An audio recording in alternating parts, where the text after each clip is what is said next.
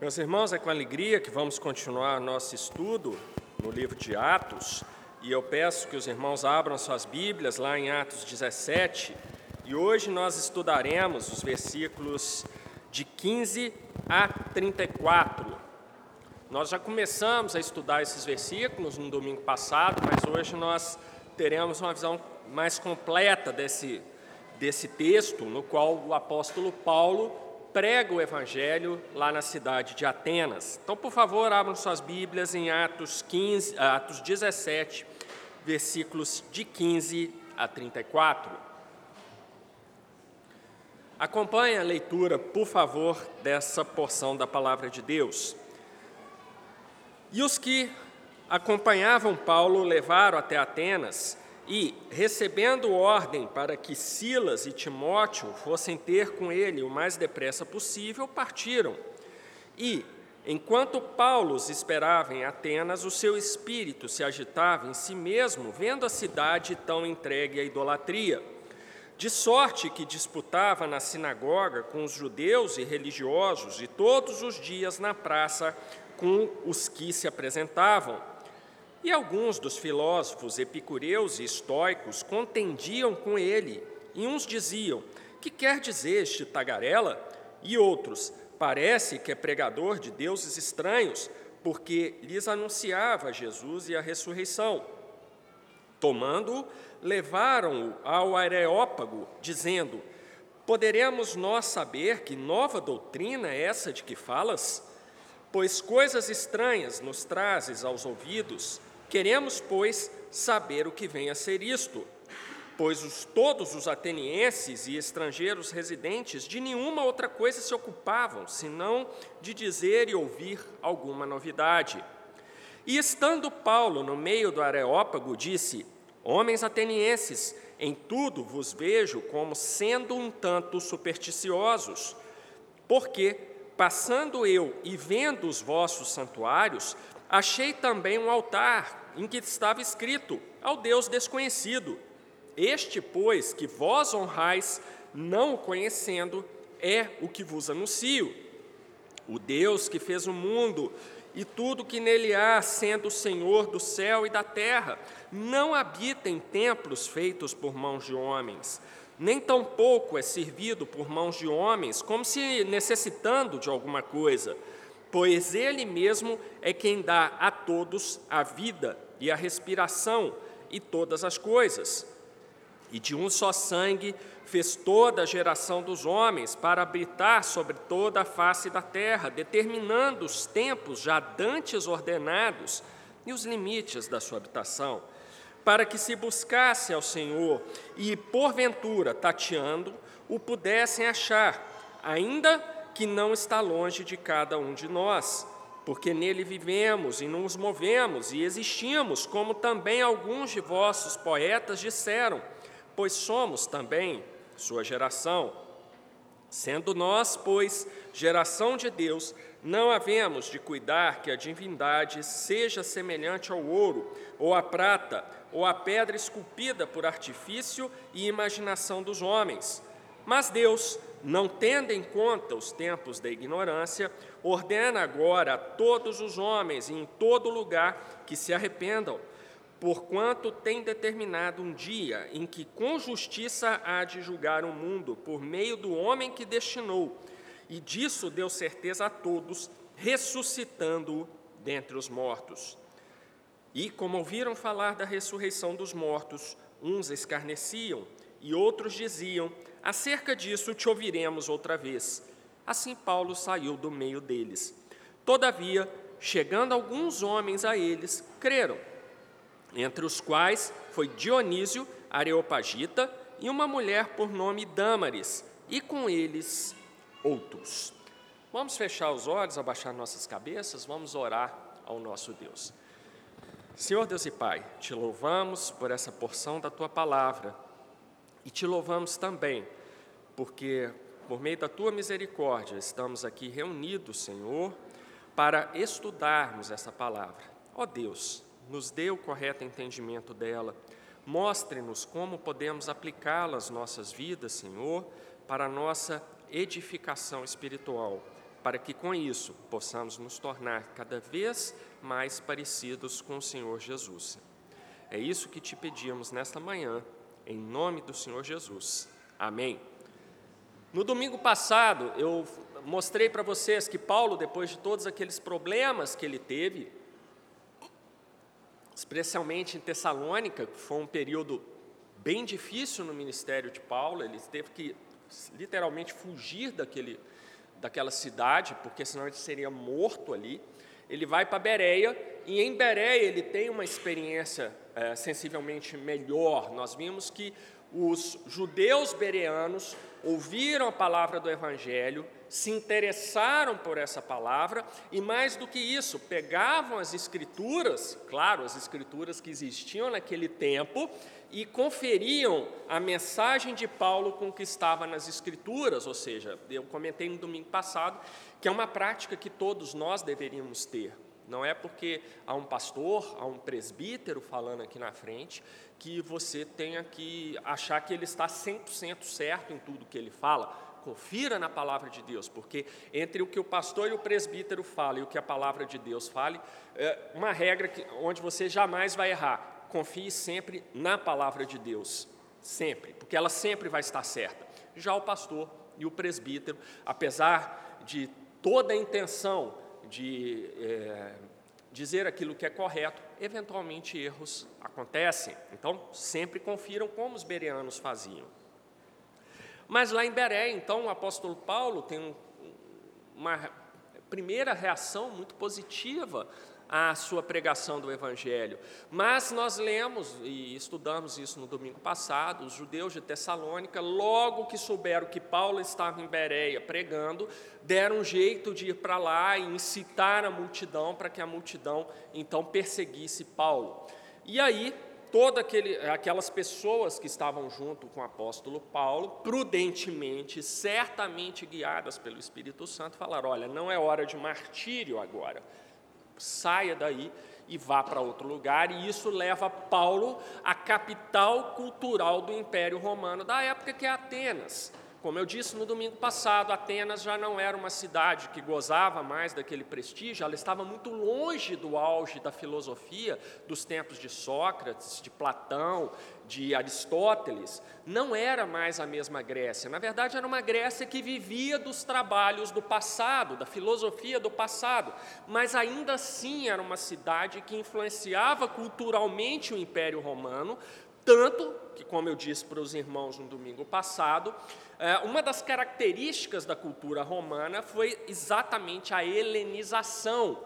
Então, os romanos absorveram muitos dos elementos da cultura grega, é, porque eles admiravam aquela cultura, admiravam aquela visão de mundo. Não era 100%, como eu também comentei semana passada, eu não tenho tempo para detalhar isso para os irmãos, mas a, a helenização do ponto de vista romano vai resultar numa cosmovisão em que os deuses gregos, as divindades gregas, vão ser substituídas por divindades equivalentes romanas, mas que por divindades que tinham por finalidade apontar as virtudes do Estado romano.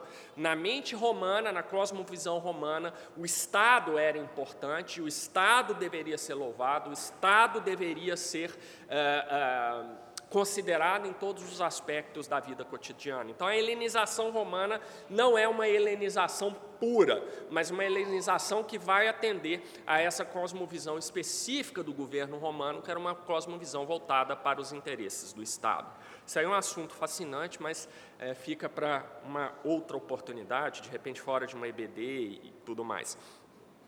Mas então a, a Atenas representava ainda aquele ideal da cultura, filosofia, da inteligência, vá lá, da, ali daquela, daqueles tempos no Império Romano. E como eu, eu, comentei com os irmãos, nós temos aqui então uh, parecendo a, a tempestade ideal. Nós temos a capital cultural do Império Romano encontrando aquele que era uma, uma das pessoas mais preparadas daquela, daquela época para pregar o Evangelho, que era o apóstolo Paulo, sobre o qual já falei extensivamente em EBDs anteriores, mostrando inclusive todo esse, esse conteúdo cultural que o apóstolo Paulo tinha, que começa pela providência de Deus, inclusive eh, na cidade em que ele morava, que era Tarso, que era uma cidade uh, multicultural, muito importante, só perdendo mesmo para Atenas, para Alexandria e para Roma em termos de importância cultural naquele tempo. Então, nós temos aqui isso que eu estou chamando de tempestade perfeita. O centro cultural do Império Romano encontra então um apóstolo preparado com a mentalidade multicultural, um fariseu educado numa das melhores escolas farisaicas do tempo, que era de, de Gamaliel, e agora você tem os dois frente a frente. Então, sob uma perspectiva humana, você fala o seguinte: olha, todos aqueles cidadãos cultos de Atenas encontrando um apóstolo extremamente culto também. O resultado disso será centenas de conversões, é, pessoas vindo aos, aos pés da cruz.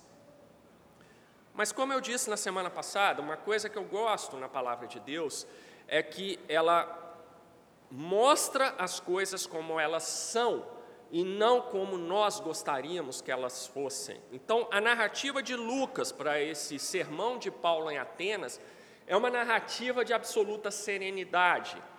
Lucas se foca no conteúdo da palavra que Paulo está pregando, mas lá no final ele mostra: olha, você não teve um grande avivamento em Atenas.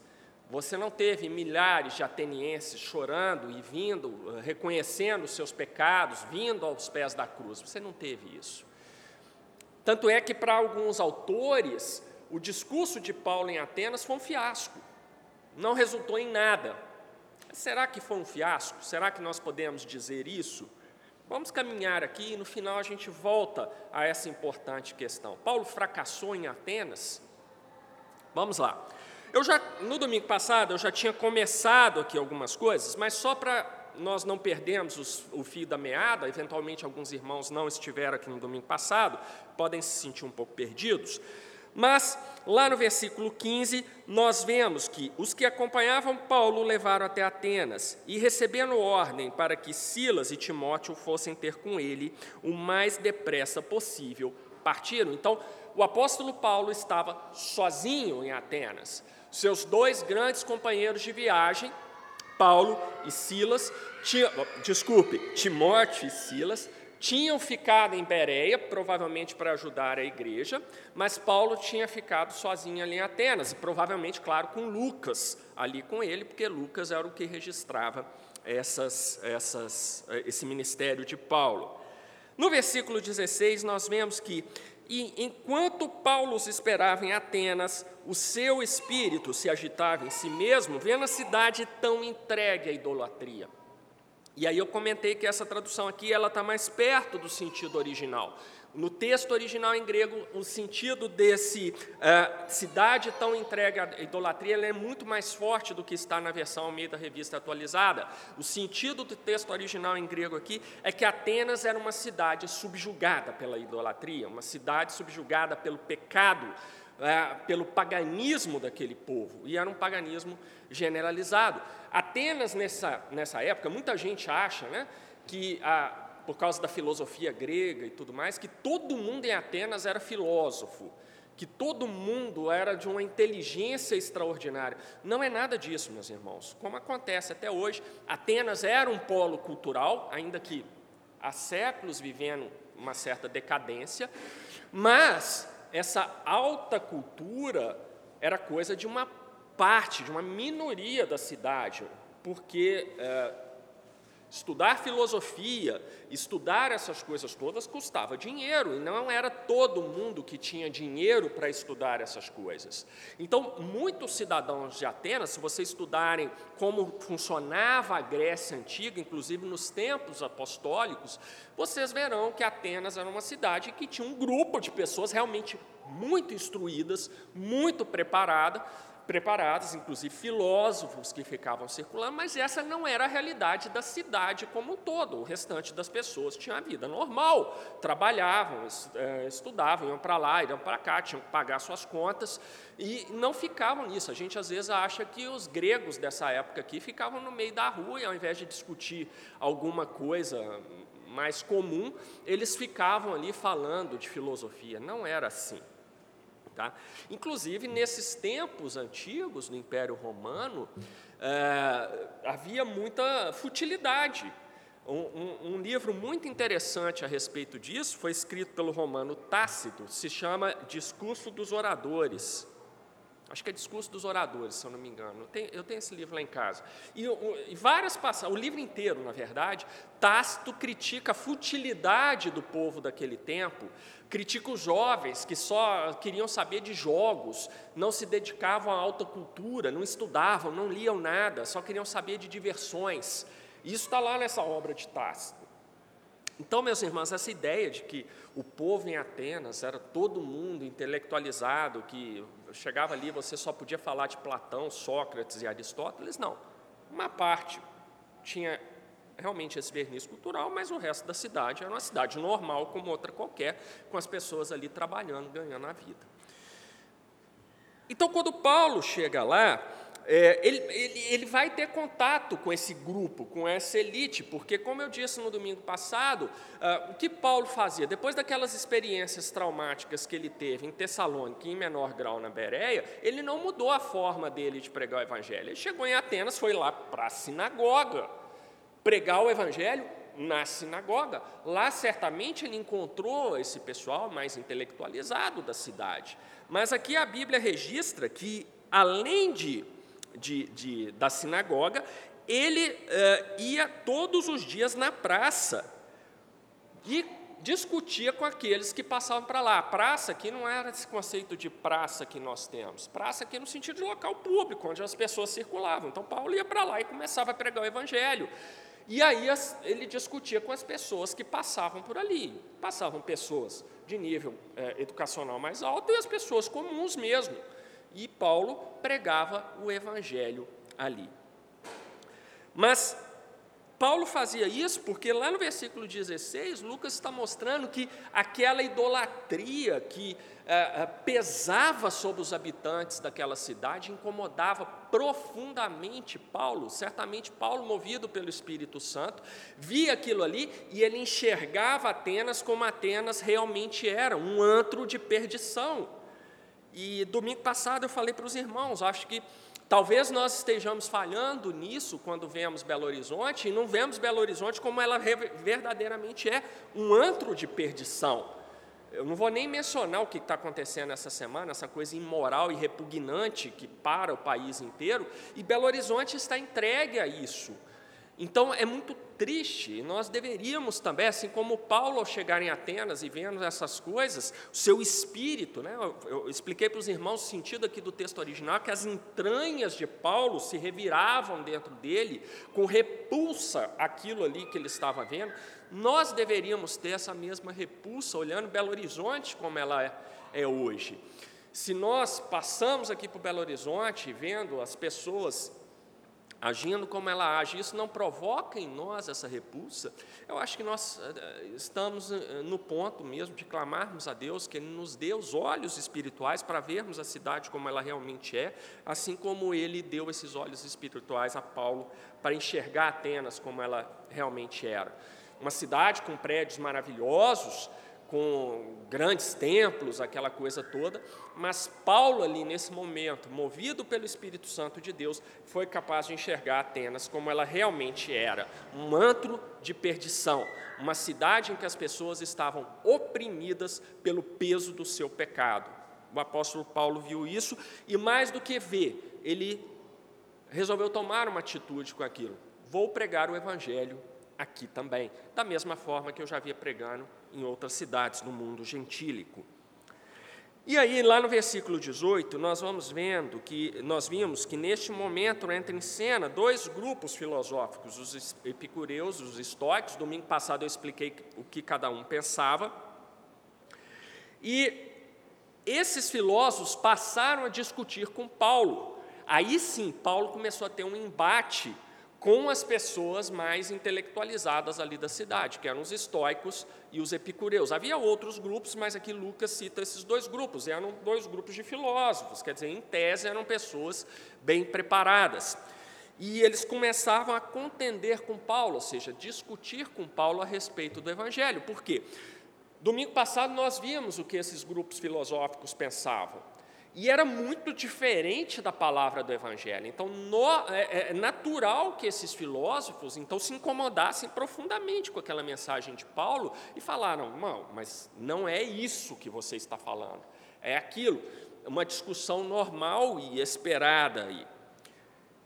E uns diziam que quer dizer este tagarela. Nós vimos também no domingo passado qual era o sentido de tagarela. É, é, ofensivo, tá? Aqui na Bíblia não parece tão ofensivo assim, mas era um, um, um termo extremamente ofensivo para se, para se referir ao apóstolo Paulo. E, e outros, parece que é pregador de deuses estranhos, porque lhes anunciava Jesus e a ressurreição.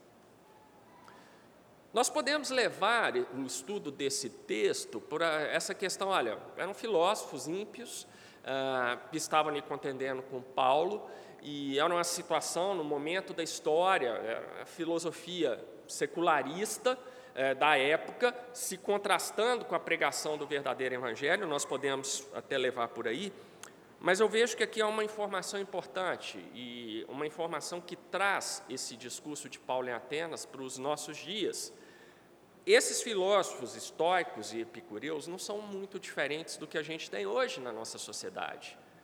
As pessoas, vejam que aqui é, Lucas deixa muito claro que eles é, eram politeístas, quer dizer, eles eles adoravam outros deuses, então eles tinham uma noção de transcendente, de, da espiritualidade e tudo, mas era aquela espiritualidade falsa, aquela espiritualidade que não está sentada na palavra de Deus, e por isso ela é falsa. Então eles, eles idolatravam deuses que simplesmente não existiam. E, e, a cosmovisão deles era uma visão, uma cosmovisão que misturava filosofia secularista e ateísta com, com politeísmo, e aquilo resultava numa cosmovisão incoerente e inconsistente. Não é nada diferente do que nós temos hoje em vários aspectos da nossa sociedade. Se os irmãos pararem para prestar atenção e repararem o que, que as pessoas de hoje acreditam, os irmãos vão ficar surpresos. Há pessoas que dizem que são racionalistas, mas colocam gnomo nos seus jardins para proteção ali espiritual, o gnomo está ali. Bom, eu acho que o gnomo é para proteção espiritual, enfim, o pessoal gosta de anão de jardim ali. É, as pessoas falam que confiam na ciência, mas gostam de andar descalças, com, tendo contato do pé com a terra para absorver a energia da mãe terra. Vejam, são eu poderia dar vários outros exemplos, mas são, são exemplos de cosmovisões uh, insustentáveis, porque elas são incoerentes, elas têm no seu cerne uma incoerência fundamental. E essa incoerência, essas cosmovisões não são baseadas na palavra de Deus, então, por definição, elas vão ser incoerentes, em maior ou menor grau, mas vão ser incoerentes. Porque o que se desvia da palavra de Deus, por definição, já é falso, já é incoerente, já é inconsistente. Então, essas pessoas com esse tipo de cosmovisão vão cair numa incoerência uh, sempre, sempre. Eu tenho tido experiências fantásticas nisso na, no meu trabalho. Eu já contei aqui para os irmãos que uma vez, uma aula minha, é, eu falava de, de, do absoluto, de padrões morais absolutos, e uma aluna virou e me falou: Não, mas eu não concordo, porque tudo é relativo. E eu virei para ela e perguntou: Você tem certeza? Ela falou: Tenho certeza. Eu parei e olhei para ela. Ela não entendeu na hora, mas ela não percebeu que era uma incoerência. Se tudo é relativo, qual é a sua base para afirmar então que tudo é relativo? Você não tem base. Percebe a incoerência? Você não pode dizer que é tudo relativo, porque a sua própria, seu próprio raciocínio é inconsistente. Inconsistente. Isso é óbvio. E pessoas repetem isso, gente, dentro da universidade. Um colega meu, um colega meu com doutorado no exterior, um filósofo, por sinal, ele falava isso, não, porque eu sempre ensino para os meus alunos que tudo é relativo.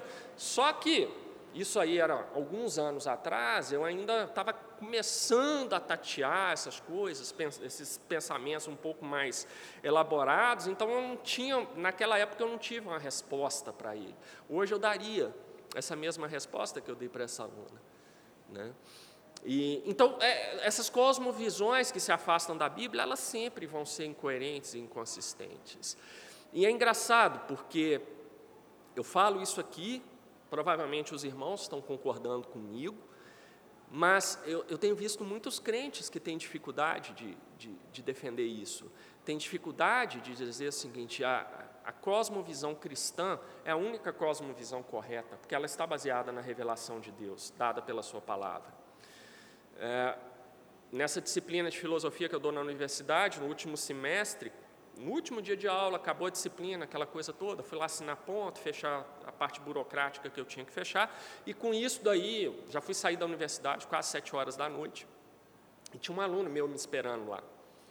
E esse aluno virou e falou assim, professor, eu quero conversar com você. Eu falei, bom, lá vem reclamação, né? Aluno pedindo para conversar com você, ou vai pedir ponto ou vai reclamar de alguma coisa.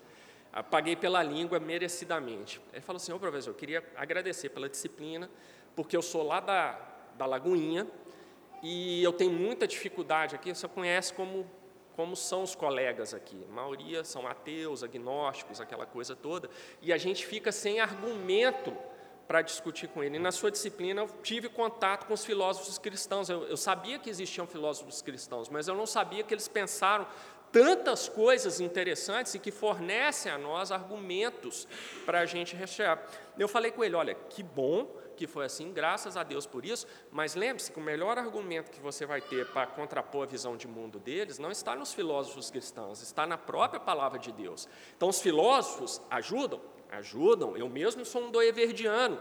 Mas antes de ser um doeverdiano, eu sou um crente na palavra de Deus. Então, doeverde só tem valor para mim se ele fala alguma coisa que é amparado pela palavra de Deus. Se porventura ele não falar o que está na palavra, aquela ideia do doeverde não serve para nada. E se eu tiver que escolher entre doeverde e o que está na Bíblia, sempre vai prevalecer a Bíblia. Então, eu expliquei isso para aquele aluno. E ele saiu dali feliz, falando assim: não, agora eu tenho pelo menos algumas coisas, eu, eu, eu sinto vontade de continuar estudando isso, para que eu tenha argumentos. Eu ressaltei com ele: olha, continue estudando, mas dê prioridade à palavra de Deus. Se você souber a palavra de Deus, muito bem, você já vai ter todos os argumentos necessários para conseguir é, conviver com essas pessoas com cosmovisões diferentes.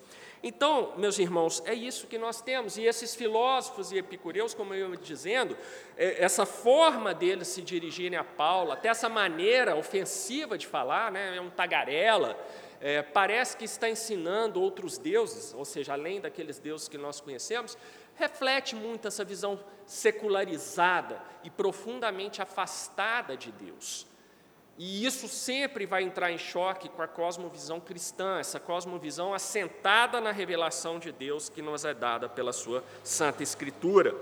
Então, é, eu vejo que aqui nós podemos puxar essa ideia dos filósofos estoicos e epicureus, não nos preocupando muito com o nível de formação deles, o nível de formação aqui não é importante, mas mostrando que eles refletem o ser humano desde sempre, pessoas que se afastam da verdade de Deus, se encantam pelas doutrinas do mundo, passam a professar as doutrinas do mundo, se afastando, portanto, daquilo que é a única verdade, que é o que está escrito na palavra de Deus e que é suficiente. A palavra de... você não precisa, se você nesse momento está se sentindo, ah, mas eu não conheço filósofo nenhum, nunca abri um livro de filosofia. Meu caro, abra a palavra de Deus e estuda a palavra de Deus. Você não precisa da filosofia. A filosofia entra como um adicional, um adicional. Mas não se preocupe com filosofia, se preocupe em saber bem a palavra de Deus, as verdades que são necessárias para a salvação, para a sua edificação, para a sua santificação. Se você souber isso e souber bem, você já deu um grande passo.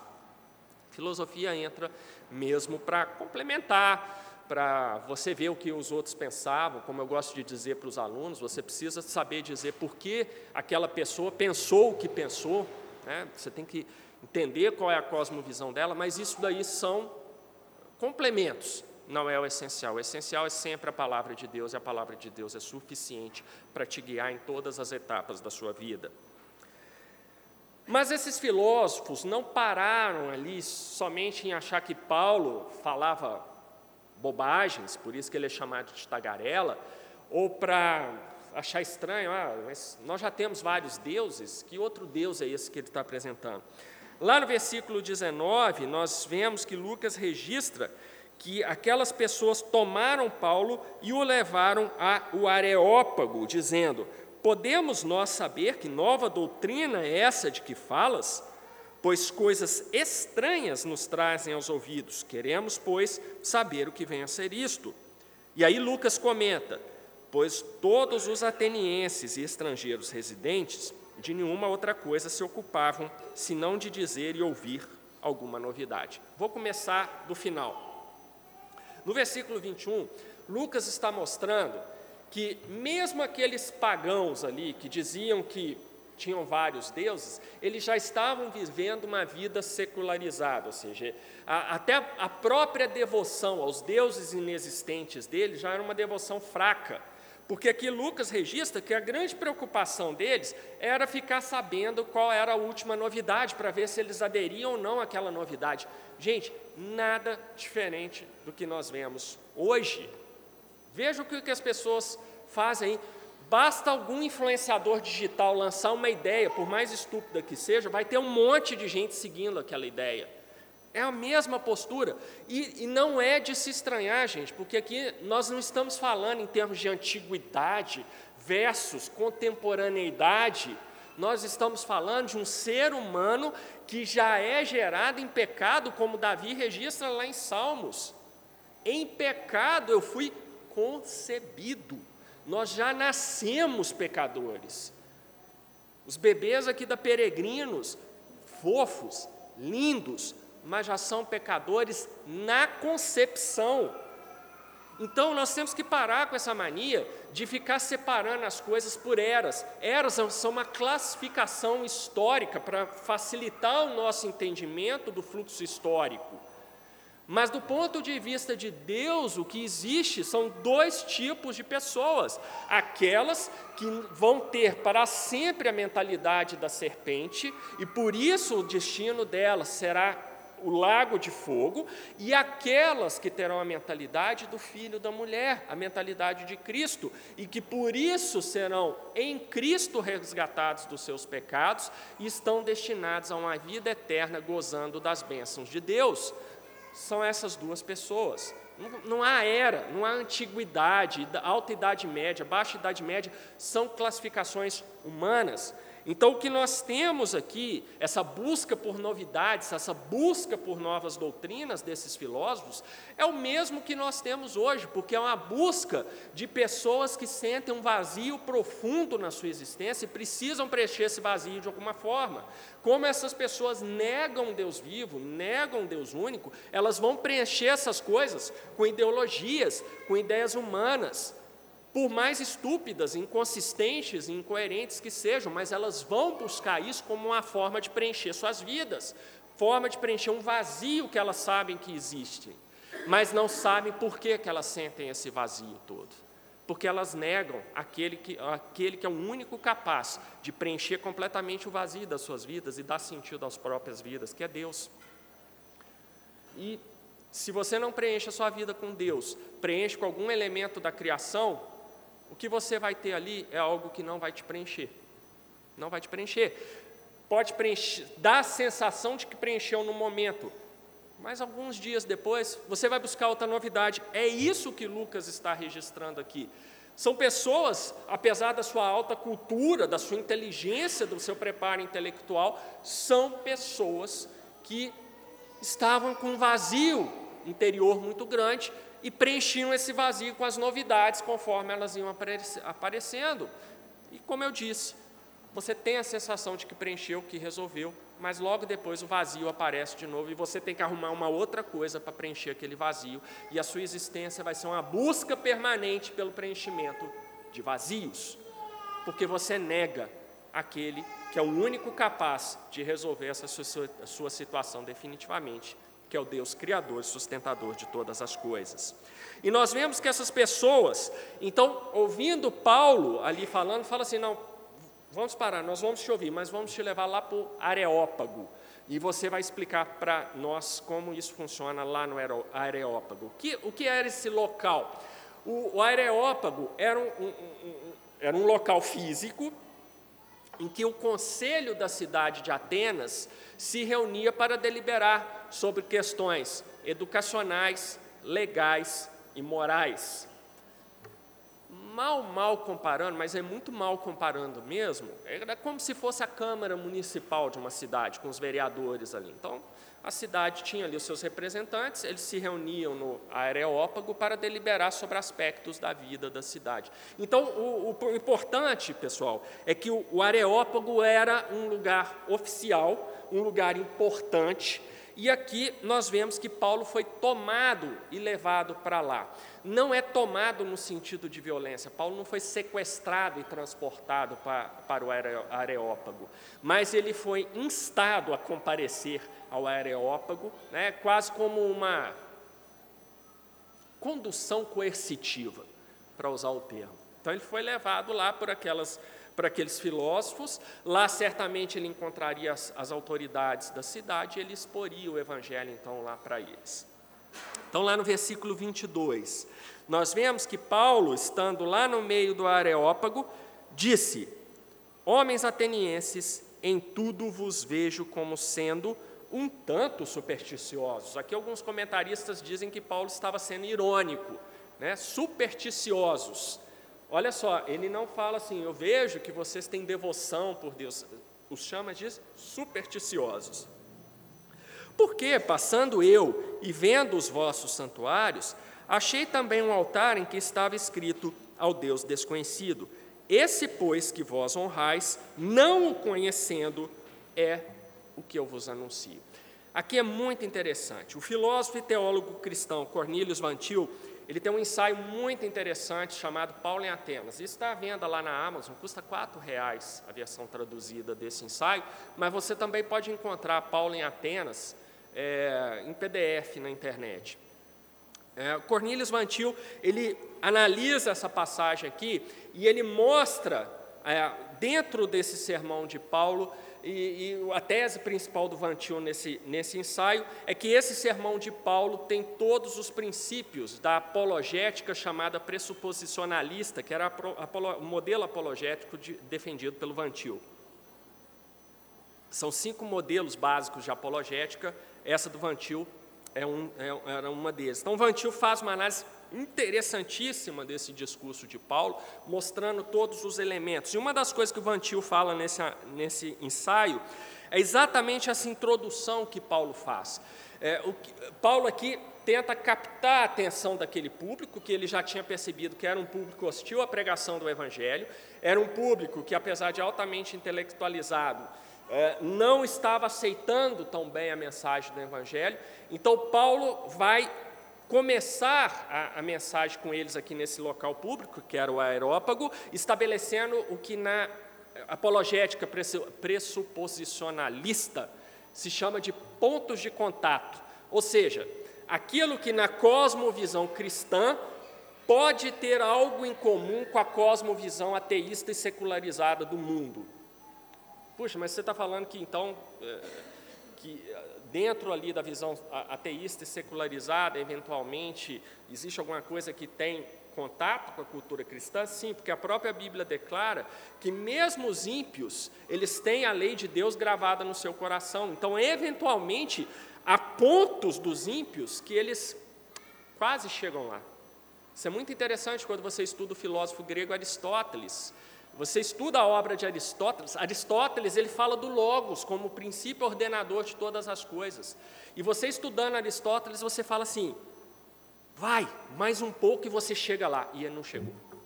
Ele não chegou. Ele bateu na trave, mas ele não chegou. É impressionante como a Bíblia está correta. Mesmo ímpio, ele tem a lei de Deus gravada no coração. Uma pessoa de uma inteligência extraordinária, como era Aristóteles. É impressionante o que Aristóteles escreveu. Você quer aprender a falar em público? Vai estudar a retórica. Está tudo lá. Tudo lá que você precisa saber de como falar em público. Aristóteles já escreveu mais de dois mil anos atrás. Está lá bem fundamentado. É, a ideia do logos dele, a ideia do ser uno dele, assim, você fala assim, ele está falando de Deus, mas não estava. Não estava. Ele estava falando de uma divindade pagã. Mas você fala assim, é impressionante, gente. Dá vontade de voltar no tempo, sentar com ele e falar assim: meu filho, deixa eu te explicar aqui. Ó. Se você for para só corrigir um pouquinho aqui, você vai chegar lá. E aí sim você vai encontrar a verdade. Mas não chegou. Não chegou. Então, Paulo, sabedor dessas coisas, inspirado pelo Espírito de Deus, ele estabelece o ponto de contato, fala assim: olha, estou vendo que vocês são muito religiosos, inclusive lá num dos templos de vocês tem um monumento lá, o Deus desconhecido. Sabe esse Deus que vocês não conhecem? É exatamente o que eu estou pregando aqui. Paulo não quis dizer com isso que aqueles pagãos estavam adorando o Deus verdadeiro sem saber, não é isso que ele falou, não. O que ele usou foi o ponto de contato, para quê? Para captar atenção. Pegou. Ali na hora que ele falou isso, o pessoal deve ter assustado, olhado para ele. Não, peraí, agora eu quero entender isso aqui. Estratégia apologética. Tá? Sugiro, leia esse ensaio do Vantil, ele é maravilhoso, fininho e muito interessante nisso daí. Lá no 24, Paulo começa a mostrar a cosmovisão cristã para aquelas pessoas, dizendo o seguinte: olha, você, a visão que vocês têm do mundo, com esse politeísmo, essa opressão eh, da idolatria aqui, vocês estão errados, mas deixa eu apresentar o que é o certo. Veja, se você chega para um grupo desse e fala só que ele está errado, você não. Falar que a pessoa está errada não é o suficiente nesses casos. Você apresenta a solução para o erro dela. E é exatamente isso que Paulo fez.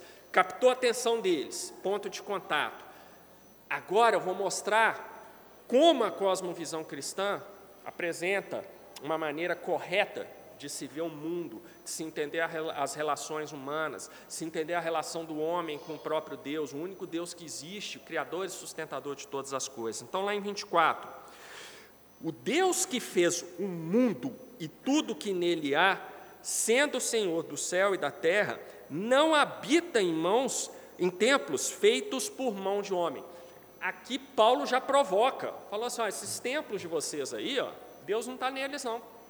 Esse Deus que eu prego não está aqui não. Sabe por quê? Porque ele não se contém dentro de um local físico. Não é isso que prende o Deus que eu acredito. Nem tampouco é servido por mãos de homens, como que necessitando de alguma coisa, pois Ele mesmo é quem dá a todos a vida a respiração e todas as coisas. Gente, é impressionante como Paulo era perspicaz. Quando ele fala que é Deus que dá a todos a vida, a respiração e todas as coisas, é outro ponto de contato. Sabe por quê? Na filosofia grega havia três grandes mistérios que ocupavam grande parte do pensamento filosófico grego. O primeiro mistério dele era a vida. O que é a vida? Como a vida se mantém. Segundo mistério, o movimento. O que era o movimento? A controvérsia entre Heráclito e Parmênides é uma controvérsia sobre o movimento das coisas. E depois, o terceiro mistério, a existência. O que é a existência? É, parece piração, gente, mas isso é sério, tá? E dá, dá para você pensar bem legal. Por que você pode afirmar que você existe? A Renata está rindo ali, mas isso daí leva a uma série de elocubrações, não é uma, uma pergunta boba, não. Então, o que é a vida? O que é o movimento? O que é a existência? Eram os três grandes mistérios da filosofia. O que, que Paulo faz? Aqui, obviamente, Lucas está dizendo que Paulo conhecia a filosofia grega. E aí ele vem e fala isso. Deus é aquele que dá a todos a vida, a respiração, ou seja, a vida, a vida do mistério, a existência, a respiração, o movimento e todas as outras coisas. Ou seja, se ficou faltando alguma coisa, vem de Deus também. Está vendo? Olha como ele está pegando aqueles filósofos lá, nas crenças deles, mas dando a visão correta sobre a crença deles. Na verdade, Paulo estava querendo corrigir os rumos deles, tirá-los do paganismo e trazê-los para Deus.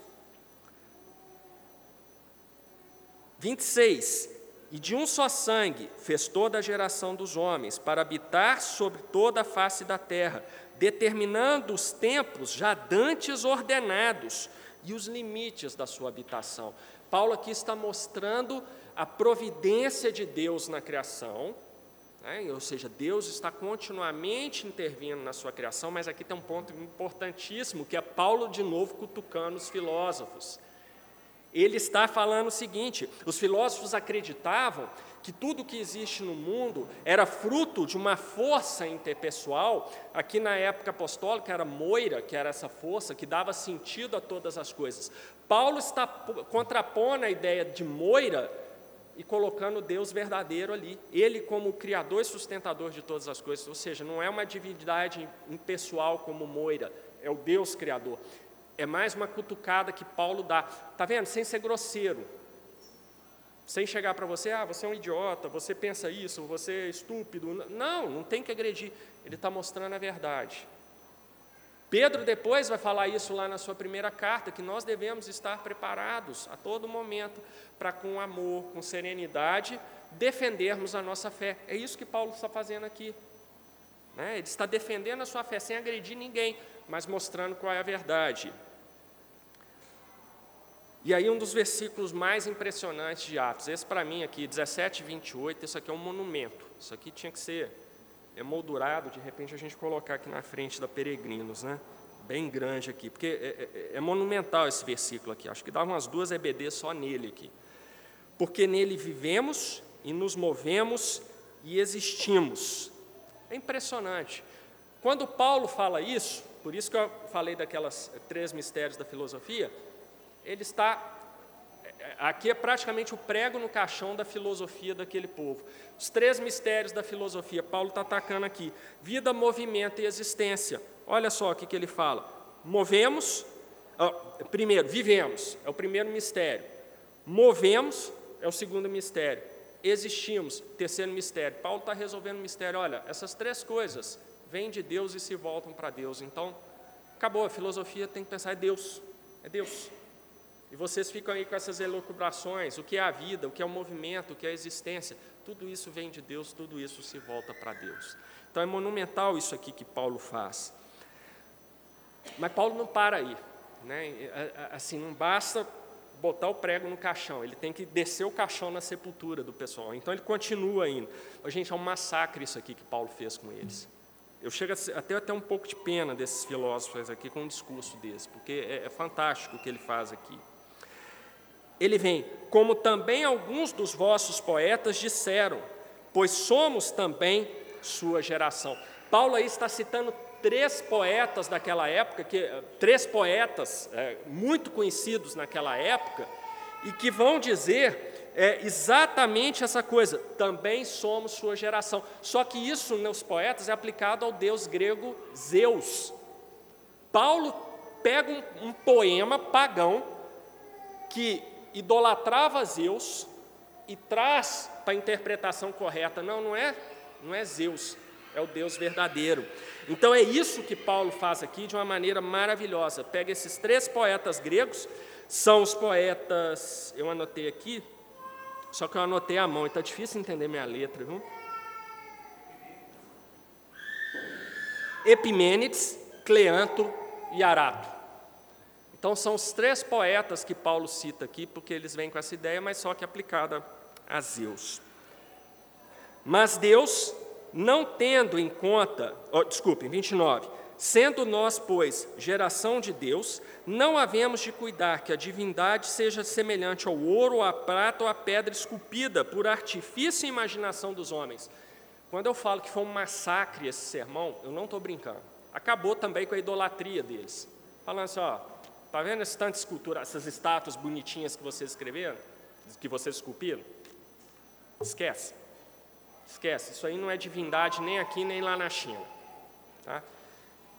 Gente, é maravilhoso esse discurso de Paulo. É maravilhoso, é um massacre, um massacre. É lindo isso aqui, de, de ver assim como ele vai pegando, vai desmontando cada ponto da cosmovisão ateísta e secularizada daquele povo ali.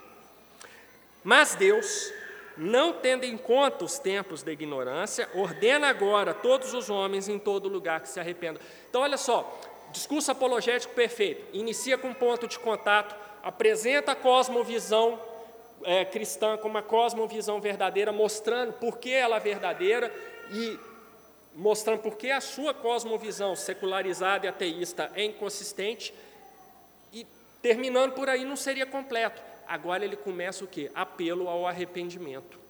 Apelo ao arrependimento. Então, por isso que no versículo 30 Paulo fala isso. Deus, não tendo em conta os tempos da ignorância, ou seja, os tempos daqueles filósofos, a ignorância que eles viviam, ele apela que todos os homens se convençam dos seus pecados e se convertam. 31.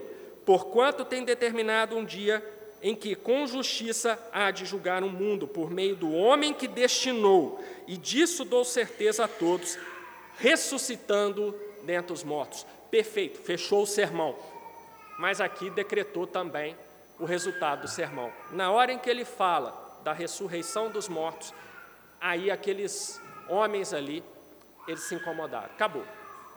Acabou. Porque para eles, é, como uma pessoa pode ressuscitar? Gente, nada diferente dos nossos dias. Pega qualquer pessoa que passar aqui na rua, obviamente que não seja o crente, e pergunte se ele acredita na ressurreição de Cristo. Aliás, mais triste vai ser se você pegar alguém que está na igreja, você perguntar, e vocês vão descobrir que há muitos protestantes que, na verdade, não acreditam de fato na ressurreição de Cristo. Tá? Teologia liberal está aí para falar, não, ressurreição de Cristo quer dizer, é, Cristo ressurgiu como uma ideia para as pessoas, não é como uma ideia. Não é, a Bíblia registra claramente, o Senhor Jesus existiu, o Senhor Jesus foi pregado na cruz, o Senhor Jesus morreu, foi enterrado, puseram a pedra de todo tamanho, selada na porta da sepultura, e ao terceiro dia ele ressuscitou e passou 40 dias aparecendo para as pessoas. Então, a ressurreição de Cristo é uma verdade histórica, não é uma analogia, não é uma metáfora, não, é um fato histórico. Cristo ressuscitou. Mas a mentalidade daqueles homens que estavam ali no aerópago é a mesma mentalidade das pessoas dos nossos tempos. Como um homem pode ressuscitar? Eu também perguntaria a mesma coisa. Também perguntaria a mesma coisa. Está ali o João, que é médico, temos aqui o César, que é médico também. O João e o César sabem, se eu morrer aqui agora, eles não vão conseguir me ressuscitar, porque você não ressuscita um homem. Pois é, mas o Senhor Jesus era verdadeiramente um homem, verdadeiramente Deus. Ele ressuscitou e um dia nós ressuscitaremos, que essa é a promessa que está clara na Bíblia. 32. Aí vem a reação deles. E, como ouviram falar da ressurreição dos mortos, uns escarneciam e outros diziam: Ah, acerca disso te ouviremos outra vez. A mesma reação que nós teríamos hoje. Ah, não é possível. Você é um professor universitário, você acredita nisso, que Jesus ressuscitou? Sim, acredito piamente nisso. É, então você não deve ser tão bom assim, né? Não, que eu não sou tão bom assim, eu sei. Mas é, eu vou continuar acreditando mesmo assim. Mas essa é a reação, gente. Essa é a reação. Uns escarneciam e outros. Esses aqui eu, eu consigo provar que parte desses filósofos eram mineiros, nascidos aqui na, nas terras, porque eles falam assim: depois a gente ouve, é tipicamente mineiro, né? Quando você não quer ouvir a coisa, ah, depois a gente conversa. Depois eu passo lá na sua casa, a gente toma um café e discute e você nunca vai lá na sua casa. Então acho que isso aqui é Lucas dizendo que alguns deles eram nascidos em Minas. E aí no 33, e assim Paulo saiu do meio deles. Bom, a mensagem foi pregada, alguns é, escarneciam, outros falaram que depois ouvem, porque já se desinteressaram na ressurreição, não havia mais o que Paulo continuar insistindo ali. O público não estava mais propenso a continuar ouvindo. E aí a gente tem o fechamento dessa, desse discurso aqui, que é impressionante, é maravilhoso esse discurso, esse sermão, melhor dizendo, de Paulo. Todavia, chegando alguns homens a ele, creram, entre os quais foi Dionísio, o Areopagita, ou seja, era algum membro ali daquele conselho da cidade, ele, ele foi convertido, e uma mulher por nome Dâmaris, e com eles outros. Veja, Lucas não está registrando, e com eles uma multidão, e com eles mais de 5 mil. Falando assim: olha, teve aqui o Dionísio, teve aqui a Dâmaris, teve uns outros que se converteram. Significa que o discurso de Paulo foi um fracasso? Né? Paulo, puxa vida, desperdiçaram Paulo lá em Atenas, Deus desperdiçou o seu apóstolo lá em Atenas. Meus irmãos, um ponto de vista humano, você pode até falar isso, porque do ponto de vista humano, o quê? o apóstolo mais bem preparado no centro cultural do Império Romano, filósofos discutindo com ele, um apóstolo que tem condições de discutir em pé de igualdade com qualquer filósofo sobre filosofia, que ainda tem a palavra de Deus, ou seja, ele está até numa condição maior de discussão do que aqueles filósofos. Você fala assim: o resultado disso não pode ser outro, a não ser milhares de conversões. Aqui a gente não tem essas milhares de conversões. Então aqui Lucas registra que aquilo que nós achamos que é o plano humano nem sempre é o plano de Deus. Mas lá na Grécia, Paulo não escreveu nenhuma carta aos crentes de Atenas, pelo menos aprove a Deus que se Paulo escreveu aquela carta não, faz, não fizesse parte da revelação de Deus. Mas vamos lá, quais são as igrejas da Grécia que receberam a cartinha de Paulo? Isso, Tessalônica, a mesma cidade que quis matar Paulo. Paulo escreveu uma carta, duas cartas, aliás, para, os Tessalonicenses, igreja em Tessalônica. Quem mais? Isso mesmo, Filipos, a carta aos Filipenses. Filipos também está na Grécia. Terceira cidade grega que recebeu uma cartinha de Paulo, que ficava ali grudada em Atenas, era mais ou menos como se fosse contagem para Belo Horizonte. Qual? Corinto. Corinto, igreja problemática, primeira carta de Paulo para eles é uma carta assim de disciplina mesmo, exortação, do tanto de coisas que eles estavam fazendo errado. Mas uma igreja ficou ali. Né? Não sabemos se foi constituída uma igreja em Atenas, pelo menos Paulo não escreveu para lá, mas nós temos aqui que o trabalho de Deus na Grécia, o Evangelho foi pregado, igrejas foram criadas na Grécia, dentro de Atenas, uma cidade oprimida pela idolatria, pessoas foram convertidas ao Evangelho. Muitas, multidões, não, foram poucas.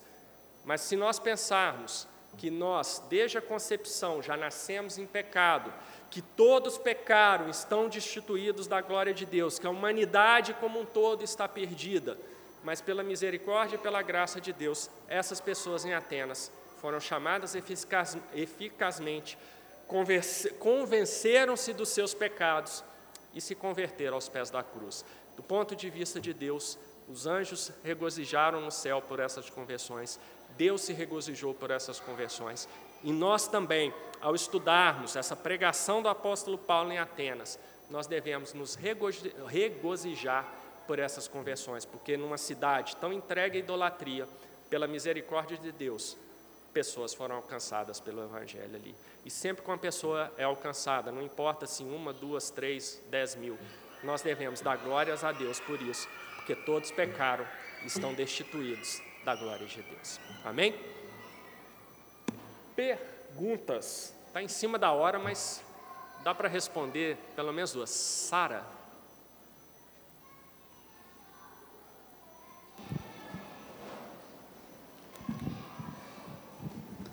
É, quando você estava usando o argumento de que a, a, gente tem que usar sempre a Bíblia como fundamento e para poder responder às pessoas, porque a, a cosmovisão cristã é aquela que tem a estrutura e tudo que voltado para o que é verdadeiro. Entretanto, quando você citou aí agora os liberais e até mesmo hoje os cientificistas, os naturalistas, eles tendem a tendem, não, eles tiram totalmente é, Deus da jogada e querem explicar tudo cientificamente e querem que provem com artigos e artigos científicos. E então como argumentar com eles? Porque se você usar realmente ali se você não falar a palavra Bíblia, mas usar algum argumento dentro do cristianismo, dentro da Bíblia mesmo, e se ele não souber que aquilo ali é Bíblia, pode ser que eles aceitem, mas se você falar, ah, isso é religião, então a religião a gente não pode misturar. Então, como fazer essa, essa jogada com eles sem dizer que, não, isso é religião? Tá.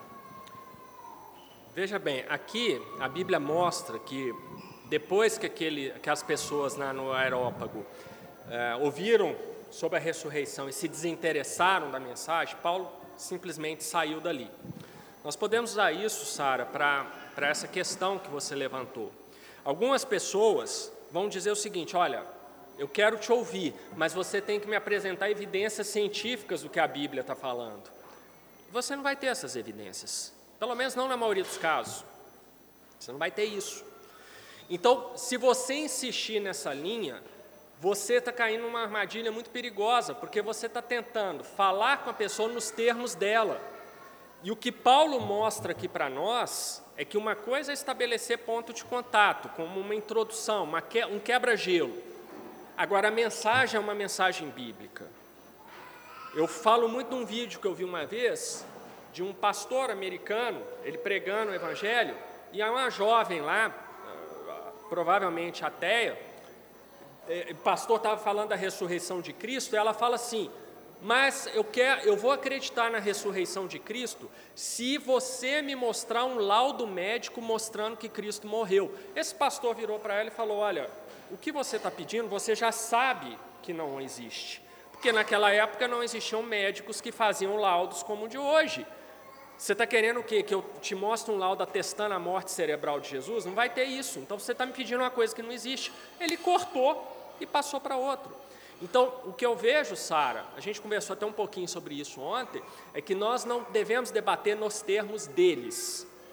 Isso aí é muito perigoso, porque eles vão tentar nos arrastar para esse lado. Ah, mas qual a evidência científica de que o mar é, vermelho se dividiu ao meio?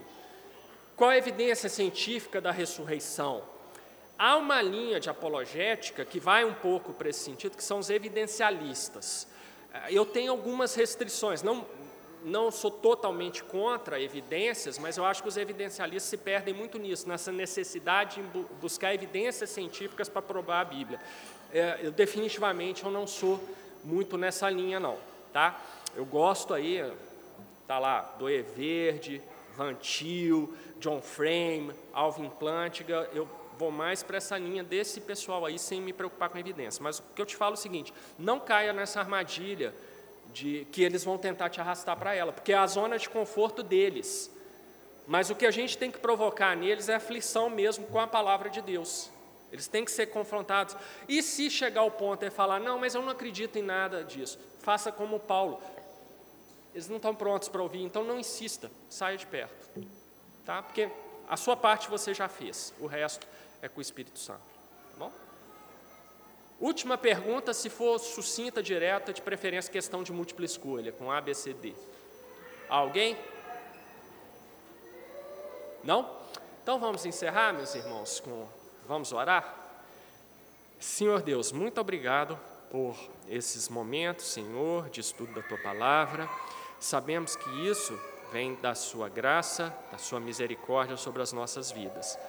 Que todos nós sejamos capazes, Senhor, de aplicarmos isso que estudamos hoje em todos os momentos no nosso viver, na nossa relação com os ímpios, que a postura do apóstolo Paulo possa ser um dos nossos modelos de como apresentarmos o Evangelho para essas pessoas. É isso que te pedimos, agradecemos, em nome de Jesus. Amém.